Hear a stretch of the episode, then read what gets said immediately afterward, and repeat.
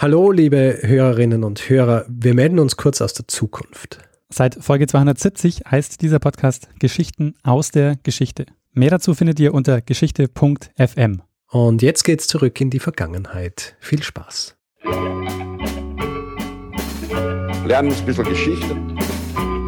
Lernen ein bisschen Geschichte, dann werden Sie sehen, Herr Reporter, wie das sich damals entwickelt hat. Wie das sich damals entwickelt hat. Hallo und herzlich willkommen zu Zeitsprung. Geschichten aus der Geschichte. Das ist Folge Nummer 31. Mein Name ist Richard. Ich bin Daniel. Daniel, du hast vorhin, bevor die äh, Mikros an waren, ja, hast du zu mir gesagt, Richard, das ist wahrscheinlich die beste Geschichte, die ich jemals gemacht habe. Und dass deswegen die Erwartungen nicht nur bei mir, sondern jetzt auch bei unserem Publikum sehr, sehr, sehr hoch geschraubt.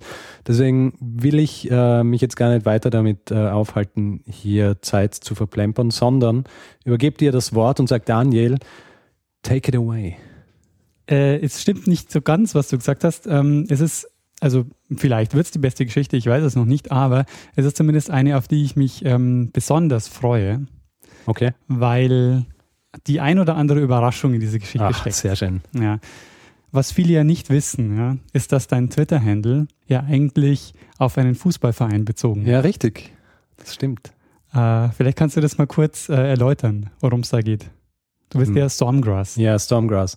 Äh, es ist äh, lustigerweise und äh, also es hat eigentlich mit meinem Bruder zu tun, ja, weil mein Bruder, äh, mein Bruder war äh, Austauscher in Schottland und irgendjemand hat ihn gefragt, woher er kommt und er so, ja, Austria. Und er dann so, ah, Stormgrass. Und ähm, hat in Wirklichkeit natürlich Sturm Graz gemeint, ja. Und äh, ich habe das irgendwie so cool gefunden und ähm, das ist so diese Zeit gewesen, damals, als man, wenn man im Internet war, hat man Handle gebraucht. Ja? Also da ist man nicht unter dem Klarnamen, sondern da war man, äh, keine Ahnung, ähm, so The Viper oder Oder. Stormgrass. Oder man war dann halt Stormgrass und das ist dann mein äh, Nom de Plume geworden, wenn man so will. Ich muss dazu sagen, Stormgrass ist eigentlich mein zweites äh, Twitter-Handle. Mein erstes wirklich anonymes Twitter-Handle war ähm, Gibarian. Ah, richtig. Ich Und zwar von, ähm, als alter Bildungsbürger natürlich, ja, aus äh, Stanislav Lems Solaris. Und Gibarian ist der, der im Buch zumindest nie wirklich vorkommt, sondern nur aus Erzählungen. Ich habe das irgendwie interessant gefunden, deswegen habe ich mir gedacht, Gibarian. Ja, das war mein Handle und dann irgendwann habe ich mir gedacht, als ich dann auch mehr unter meinem richtigen Namen und meinem Blog unter Stormgrass.com und so weiter gelaufen ist, habe ich mir gedacht, Stormgrass. Es geht, ähm, also Stormgrass ist deshalb. das war noch nicht die Geschichte. Ich habe Ähm, gedacht, du erzählst die Geschichte meines Twitter-Handles, deswegen beste Geschichte ever. Das ist nur der Einstieg, weil es wird heute um Fußballgeschichte gehen. Fußballgeschichte. Ja. Das Und- musst du wirklich sehr gut machen, weil mich interessiert Fußball nämlich überhaupt nicht. Ja. Und genau das ist, glaube ich, das ist eine Geschichte, ja. Und zwar geht's, es geht in diese Geschichte um Fußballtaktik, um die Geschichte von Fußballtaktik. Ja. Und ich glaube, ja, dass ich einen Weg gefunden habe, ähm, die Geschichte so zu machen, dass sie auch alle interessiert, Ah, die gut. keine Ahnung von das haben. Beste. Denn ja, es geht heute um die Zeit des Nationalsozialismus, 1939 bis 1941 circa spielt diese Geschichte. Okay. Und um mal so, mal so abzuchecken, sagt dir sowas wie 4231 oder 442 was? Na. Sagt er gar nichts. Also es sind äh, Zahlen, ja. ne? ähm, Ah, warte mal. Ja, ich, kann mir vorstellen, was es ist. Die Mannschaftsaufstellung, ob man jetzt hinten zwei, Mitte vier, vorne zwei und so weiter. genau, dann, man beschreibt damit eine Mannschaftsaufstellung und beginnt äh, mit der Abwehr. Also 4-2-3-1 heißt, Ah ja, okay. man hat vier Abwehrspieler, 2-3 ist dann das Mittelfeld und 1 ist dann der Sturm. Es geht in dieser Geschichte um zwei ähm, Protagonisten. Den einen davon kennst du vielleicht, das ist der Sepp Herberger. Der zweite ist der Karl Oberhuber. Bayern. Genau, ein Bayer und das ist- wird auch dann der entscheidende Punkt sein, dass er aus Bayern kommt. Es geht um einen Fußballsystemstreit, ja, der aber mehr, der, der auf deutlich mehr Ebenen ausgetragen wurde als nur auf der sportlichen Ebene. Ah ja. Wir befinden uns im Nationalsozialismus ja, und man kann sich vielleicht okay. schon denken, dass da ähm, politische Faktoren mit reinspielen werden. Ausgangslage, du kennst den Sepp Herberger nicht, hast Na, du gesagt? hm. Ähm, Sepp Herberger ist seit 1936 Trainer der National- bzw. der Reichsmannschaft Mhm. in Deutschland.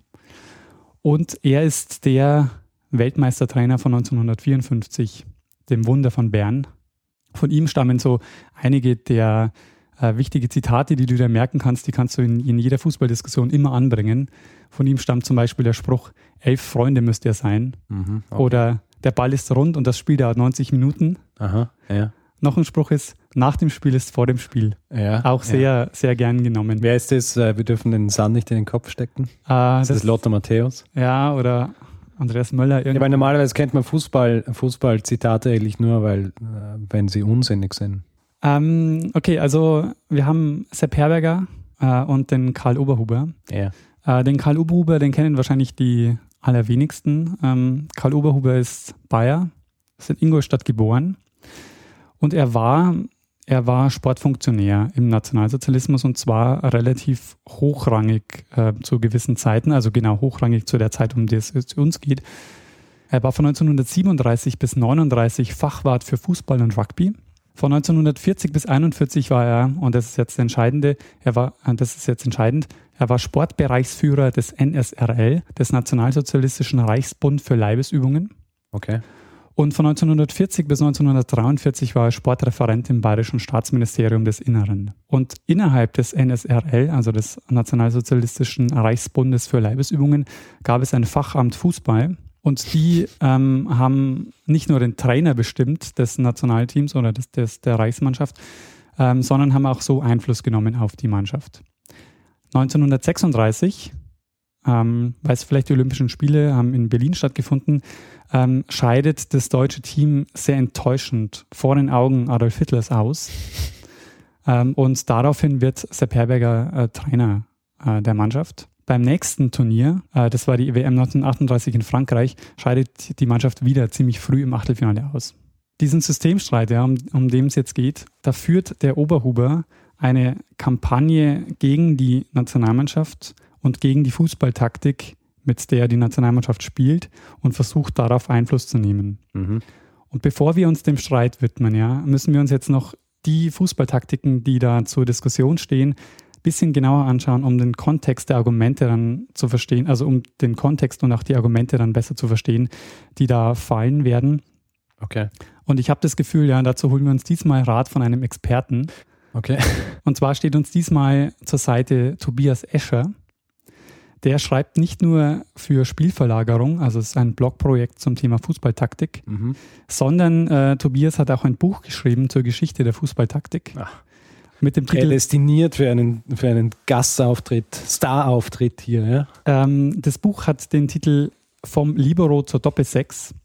Und er widmet sich in diesem Buch auch diesem Streit, diesem Fußballsystemstreit zwischen Herberger mhm. und Oberhuber.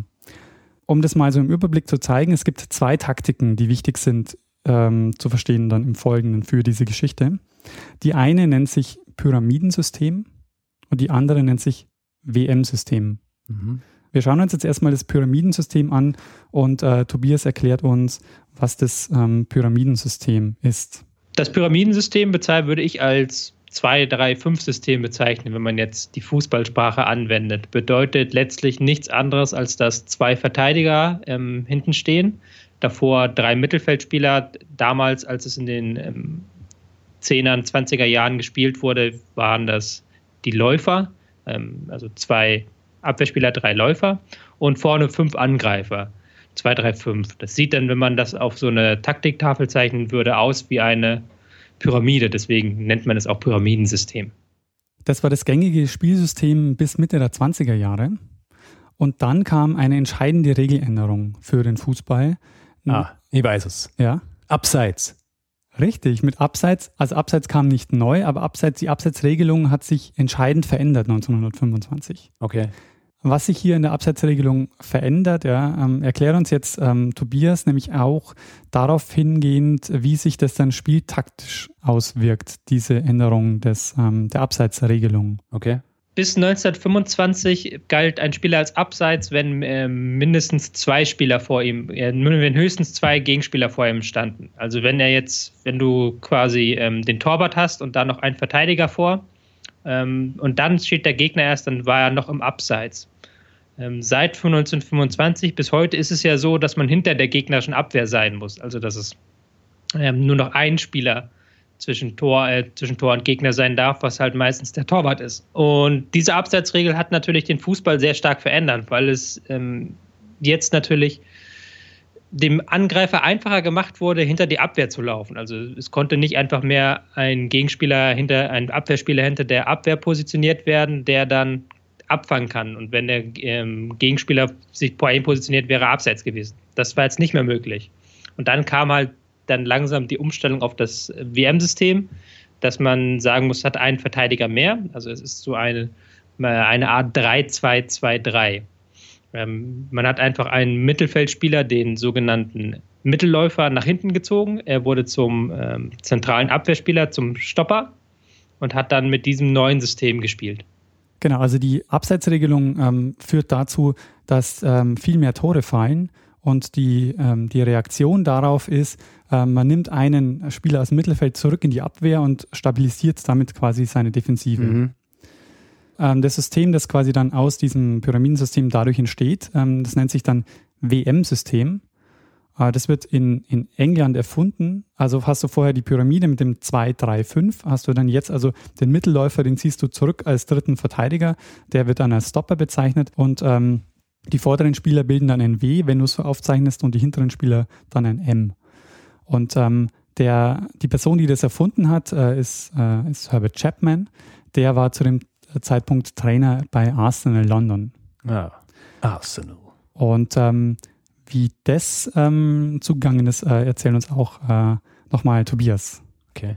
Was tatsächlich Herbert Chapman, der das System erfunden hat bei Arsenal in den 20er Jahren, was er geschafft hat, ist, dass das Team stärker über die Flügel spielt, dass es mit Manndeckung besser den Gegner decken kann und dass man schneller hinter die Abwehr spielt, dass man den Mittelstürmer auch häufig hinter die Abwehr geschickt hat, womit er perfekt auf diese neue Abseitsregel reagiert hat. Genau, also wichtig zu merken jetzt für die Geschichte ist, ähm, das Pyramidensystem mit Mittelläufer, das WM-System mit dem, mit dem Stopper ist quasi das neue System. So, und äh, Oberhuber publiziert 1940 als Sportbereichsführer einen Artikel mit dem Titel Fußball, wie ich ihn sehe. Eine Teilbetrachtung zum Thema Stopper.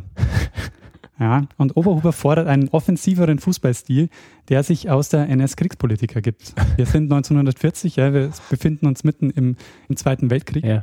Und ähm, Oberhuber ähm, fordert, also er interpretiert den, den, den Sport militaristisch. Ja? Also er will den Blitzkrieg ins Stadion verlegen. Mhm. Und das, was er dann ähm, auch. Sympathischer Kerl. Genau. Seine Taktik wird dann auch in den, in den Artikeln häufig als Blitzkrieg-Taktik bezeichnet. Äh, Fußball, sagt er, ist ein Kampfspiel ja, mit dem Zweck, Tore zu erzielen und deshalb ist der eigentliche Sinn des Spiels die Offensive. Und die Defensive zu stärken ist, äh, ist seiner Meinung nach keine gute Idee. Ich habe mal ein Zitat aus diesem Beitrag, ähm, was er da, den, äh, den Artikel, den er da geschrieben hat. Da schreibt er, das Wort der Angriff ist die beste Verteidigung, hat wohl seine tiefste Erfüllung und Berechtigung gerade in unseren Tagen erhalten, da der größte Feldherr und Staatsmann aller Zeiten, Adolf Hitler, in Angriffen unerhörter Art und genialster Anlage Großmächte zusammenschlug. Er warnte vor dem englischen Einfluss, weil die WM-Taktik, wie wir gerade gehört haben, kommt aus, ähm, aus England ja. äh, auf den Kontinent. Und da gibt es jetzt zwei, würde ich sagen, historische Komponenten, die, äh, die ihn dagegen argumentieren lassen. Der eine ist natürlich, dass er nationalistisch argumentiert und sagt, wir brauchen nicht die englische Taktik. Wir brauchen die deutsche Taktik. Und gleichzeitig ist es auch so, dass er Fußball, ähm, wie er aus England kam, ähm, Anfang des 19. Jahrhunderts, erstmal sehr negativ besetzt war, ähm, wurde er als Fußlümmelei bezeichnet. Seine Forderung war ein offensiver Mittelläufer statt des dritten Verteidigers, statt des Stoppers. Das war die Forderung, die er hatte.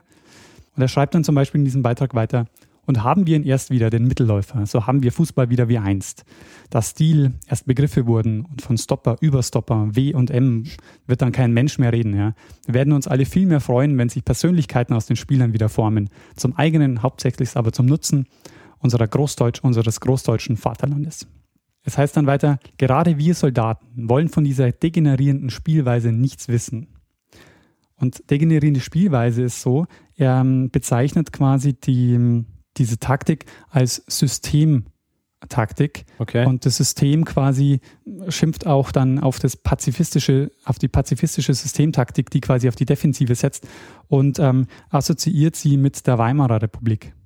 Jetzt kann man sagen, ist halt seine Meinung, ja. Ähm, er hat halt ein paar Artikel veröffentlicht, in dem er diese Taktik fordert.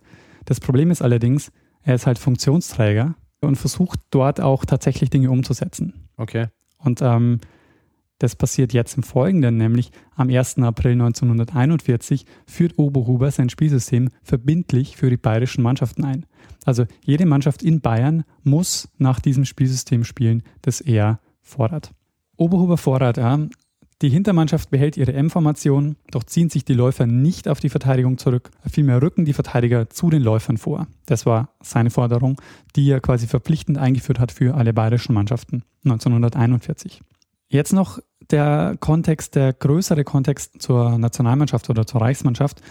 Otto Nerz war der Vorgänger vom Sepp Herberger und er hat das WM-System für die Nationalmannschaft eingeführt vor der WM 1934. Österreich ist Verfechter des alten Systems. Also es gibt die sogenannte Wiener Schule, Okay. ja, spielt mit Mittelläufer und äh, im Pyramidensystem. Okay. Und also ich habe jetzt, ähm, wir, haben, wir haben noch einen Ausschnitt, wo uns ähm, Tobias nochmal genauer erklärt, wie denn die Verteilung oder der internationale Kontext ähm, Okay. des, äh, des WM-Systems war. Man muss dazu sagen, dass der dass das WM-System in Deutschland und auch gerade in Österreich sehr umstritten war zu, ähm, zu seiner Zeit, weil nämlich der Mittelläufer, also der zentrale Mann im Mittelfeld, der war so ein halbes Kulturgut. Also das war, der galt immer als der wichtigste Mann auf dem Platz. Und der galt auch als Spielgestalter lange Zeit. Ähm, Hans Kalb vom 1. FC Nürnberg ist so ein Beispiel einer ganz prägenden Figur, die diese Rolle geprägt hat. Ähm, auch aus Bayern natürlich. Und dann gab es dann in Bayern und gerade in Österreich auch eine Gegenbewegung, kann man fast sagen, die sich diesem WM-System, diesem verschlossen haben. Eben weil sie meinten, dass es zu defensiv sei, dass man zu sehr nach hinten denke und dass man einen Mittel, dass eine Mannschaft einen Mittelläufer einfach brauche. Der Moment, wo Oberhuber ähm, sich sozusagen des Sieges wähnte, seiner, äh, seiner, seiner taktischen Forderungen, war das Finale um die Großdeutsche Meisterschaft 1941. Diese Großdeutsche Meisterschaft könnte dich auch interessieren, denn ähm, es spielen dort zwei Mannschaften, von der du eine zumindest gut kennst. Ah, ja, ja. Sturm Graz. Ah, nee, leider nicht. Das wäre natürlich Ach. jetzt genial gewesen. ähm, es ist Rapid Wien spielt gegen Schalke 04. Ah ja. Welche wer- kenne ich jetzt gut? Äh, Rapid Wien, dachte ich. Weil die in Wien wohnen. Ja. Ja. Aber ich, ich weiß, dass es gibt, ja. Wer gewinnt? Ähm, in, äh, es gewinnt natürlich Rapid. Mit 4 zu 3 Ja. und wird damit, ist quasi deutscher Meister. Deutscher Meister, ja. Hast du gewusst, dass Na. Rapid Wien deutscher Ah. Meister war? Mm, na, Ja, also Rapid Wien ist, äh, ist deutscher Meister geworden. cool. Und ähm, beide Mannschaften spielen quasi mehr oder weniger im Pyramidensystem, im alten System. Ja. und spielen nicht im WM-System. Und damit quasi, ähm, es, es gibt dann einen Beitrag zum Beispiel, den habe ich mal rausgesucht aus einer Sportzeitschrift, wo jemand eine, äh, einen Beitrag zu diesem Spiel schreibt. Und der Beitrag heißt Endspiel war Blitzkrieg. Ja, und das heißt dort, ähm, selbst unsere schnell lebende Gegenwart wird das diesjährige Fußballmeisterschaftsendspiel nicht so leicht vergessen können. Angepasst der modernen Kriegsführung war es ein Blitzkrieg in des Wortes wahrster Bedeutung. Schalke so schoss seine ersten beiden Tore im Blitztempo, Rapid seine ersten drei im gleichen Blitztempo. Allerdings will Sepp Herberger davon nichts wissen. Okay. Und der ist immerhin Trainer der Ja, ja. ähm, der Reichsauswahl. Und deshalb setzt Oberhuber jetzt zahlreiche Aktionen, um die Taktik auch der Reichsauswahl zu verbessern oder zu, ähm, aus, aus seiner Sicht zu verändern.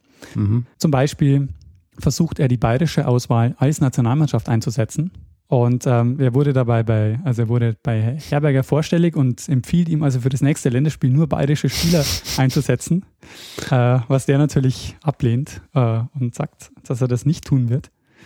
Und jede Niederlage der Nationalmannschaft, der, die nutzt er dann für seine Kampagne. Ja, ja. Und er kündigt also dann zum Beispiel an, dass er Spieler aus seinem Bereich nicht mehr abstellt für die Nationalmannschaft. Und er plant zum Beispiel eine Fusion von Sportvereinen zu Großvereinen in Bayern. Also er will dann quasi Vereine auflösen und will dann Großvereine gründen. Sein Kampf, und das ist natürlich auch so ein so ein Punkt, da geht es auch natürlich um die Rivalität zwischen Bayern und Preußen. Also er will den bayerischen Fußball, der zeitweise mit diesem Pyramidensystem den, den deutschen Fußball dominiert hat, also gerade in Nürnberg und Fürth, die haben den, den deutschen Fußball sehr geprägt. Was Oberhuber auch macht, ist zum Beispiel, dass er während des Krieges gab es ein Transferverbot. Das umgeht er auch, indem er sich einfach äh, manche Spieler zu bayerischen Vereinen holt, die, äh, um, die, um die Mannschaften zu verbessern. Ja. Er ködert zum Beispiel auch bayerische Nationalspieler mit illegalen Prämien, die zu dem Zeitpunkt auch in der Form so nicht, ähm, nicht äh, geduldet waren. Und der Reichssportführung, der wird es irgendwann zu bunt. Mhm. Ja, weil es gibt ständig Zeitungsartikel zu dem Thema ähm, und zu diesem äh, Fußballsystemstreit, der, offen, äh, der da öffentlich ausgetragen wird. Und äh, sie erlassen ein Verbot, sich künftig öffentlich zum Fußballsystemstreit zu äußern. Was Oberhuber aber auch ähm, in, in weiten Teilen ähm, dann ignoriert. Aus seiner Sicht sollte Bayern quasi die, die Speerspitze des modernen, attraktiven Angriffsfußball sein und er wird lange gedeckt von seinem Vorgesetzten, dem Adolf Wagner, der war NSDAP-Gauleiter und Innenminister in Bayern. Und dennoch ist es so, dass 1941, also noch in dem Jahr, in dem er das Spielsystem ähm, offiziell einführt oder versucht einzuführen, endet dieser Streit praktisch an seinem Höhepunkt ziemlich abrupt. Es ist nicht ganz klar, warum und wie, aber ähm, der Oberhuber verliert seine Position als Sportbereichsführer und damit geht auch der Streit mehr oder weniger relativ schnell zu Ende. Ähm, die Gründe, warum er abgesetzt wird, die bleiben so ein bisschen im Dunkeln. Also man kann natürlich auf der einen Seite sehen, dass er relativ viel aneckt und dass er auch ähm, viele Dinge macht, die so ein bisschen im, im halblegalen Bereich sind, ähm, indem man zum Beispiel halt Transferverbote umgeht oder äh, illegale Prämien auszahlt. Ja. Jetzt kommen wir noch zum Ende der Geschichte, weil du fragst dich ja bestimmt, wie ist es weitergegangen mit dem WM-System? Ja, wie haben sie, wie, haben, haben sie irgendwann noch einmal gewonnen oder sind sie immer nur. Ja, da kommt jetzt das Wunder von Bern ins Spiel. Ah, okay. Die WM 1954, ja. ja. Werner Liebrich ja, ist der Stopper der deutschen Mannschaft ja. und ist die dominierende Figur in Herberger System und wird als bester Stopper des Wettbewerbs ausgezeichnet. Da ist noch immer der Sepp Herberger, der 54. Genau, okay. Sepp Herberger ja. bleibt, also wird dann nach dem Krieg äh, Bundestrainer und setzt weiterhin auf, auf sein System. Ähm, und er gewinnt das Finale, also im Halbfinale gewinnen sie schon gegen Österreich, die im alten System spielen. Das Finale gewinnen sie gegen Ungarn, die im alten System spielen. Ähm, also die spielen alle weiterhin im Offensivstil. Und damit wird quasi die WM 1954 gilt quasi so als der Moment, wo sich endgültig das WM-System ähm, dann komplett also durchsetzt und ähm, der, der alte Offensivstil dann quasi begraben wird. Ah, sehr gut. Und ähm, wie das ähm, zugeht, ähm, da erklärt uns äh, Tobias ein letztes Mal, wie sich dann die Taktik letztendlich dann am Ende des Tages dann durchsetzt. Okay. Das WM-System ähm, hat sich lange gehalten. Das Pyramidensystem ist dann tatsächlich 1954 untergegangen mit den letzten Zuckungen ähm, des österreichischen Nationalteams. Die haben sich sehr lange dagegen gesträubt, ähm, das Pyramidensystem abzuschaffen, haben dann noch mit Ernst Happel damals in der Abwehr bei der WM gespielt und sind dann aber auch im Halbfinale mit 6 zu 1 ziemlich baden gegangen. Eben weil die beiden Verteidiger hinten, ähm, Oschwerk und Happel, einen sehr schlechten Tag erwischt haben und dann halt keine Absicherung vorhanden war, im Gegensatz zum deutschen Spiel. Das war so die letzten Zuckungen des Pyramidensystems und danach hat sich das WM-System völlig durchgesetzt und wurde dann auch erst zehn Jahre später so richtig abgelöst. Okay, das heißt, die Österreicher haben sich nie wieder erholt seitdem. Ja, es war zumindest, glaube ich, schon somit die erfolgreichste Zeit. Also so erfolgreich yeah. sind sie äh, dann nicht mehr geworden, ja. Das war meine Geschichte zum Thema Fußball und Fußballtaktik. Es ist ähm, sehr spannend. Ich hätte mir nicht gedacht, dass man darüber eine Geschichte machen kann. Dazu noch eine, äh, wo man nicht einschläft, sondern die sogar spannend ist. Ja.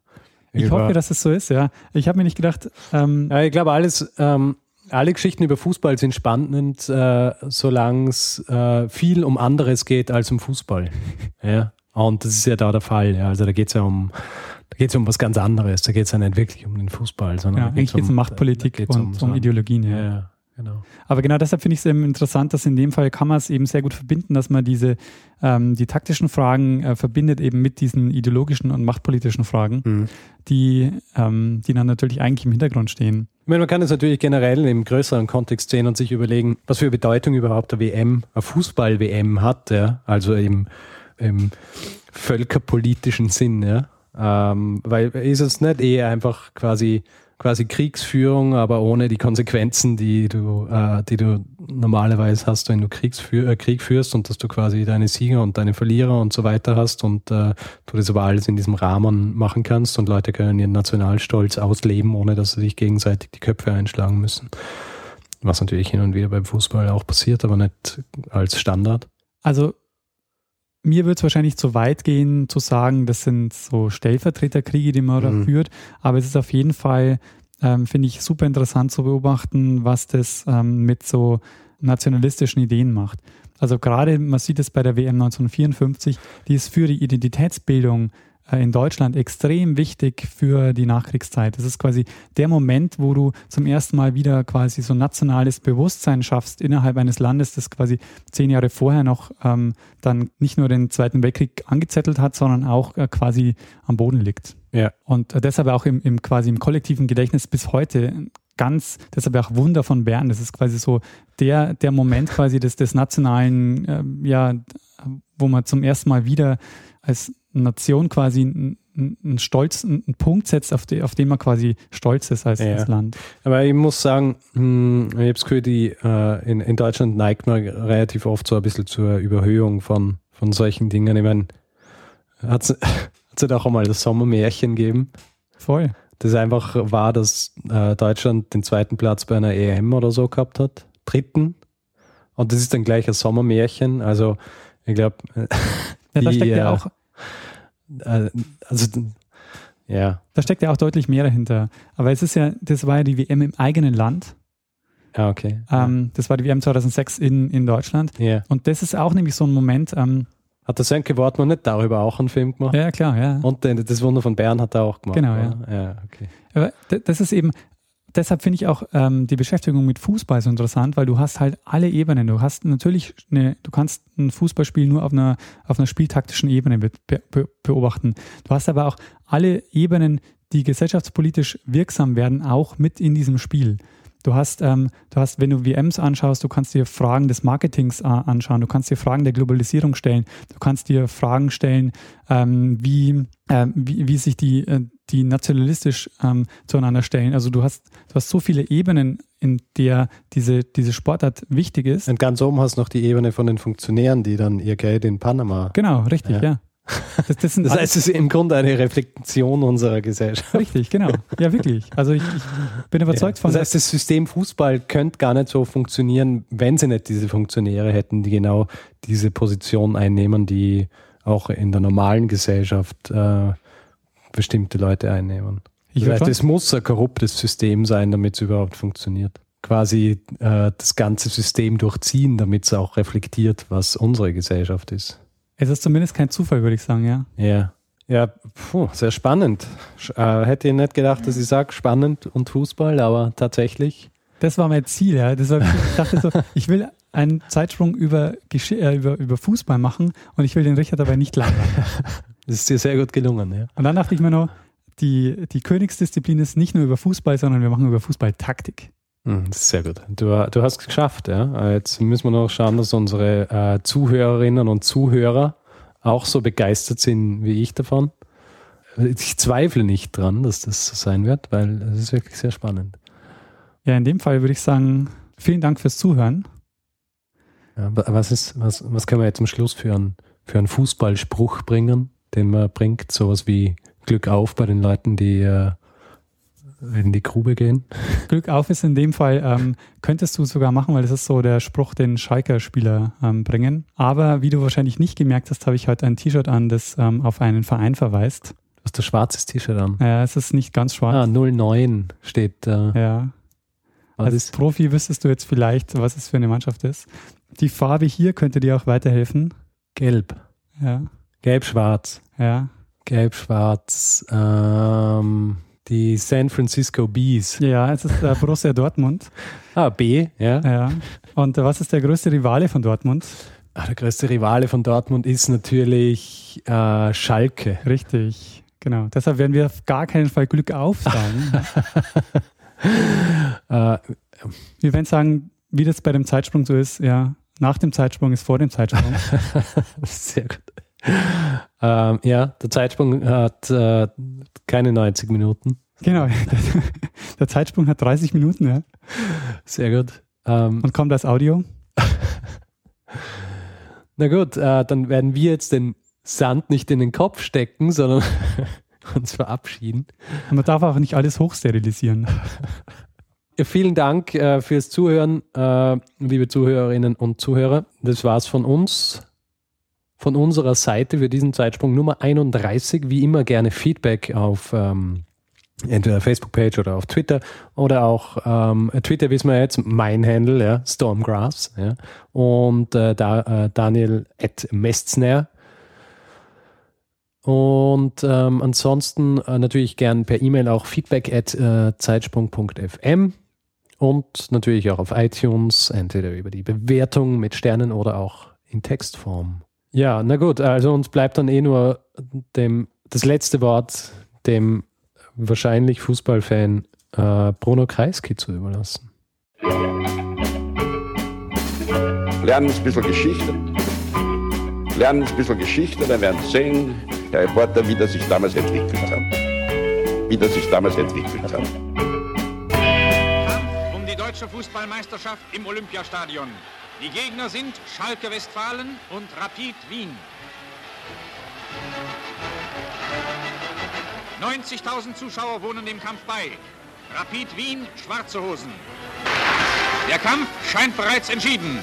Da stürmen die Wiener los, gleichen aus und gewinnen schließlich mit 4 zu 3 Toren die zweite deutsche Kriegsfußballmeisterschaft.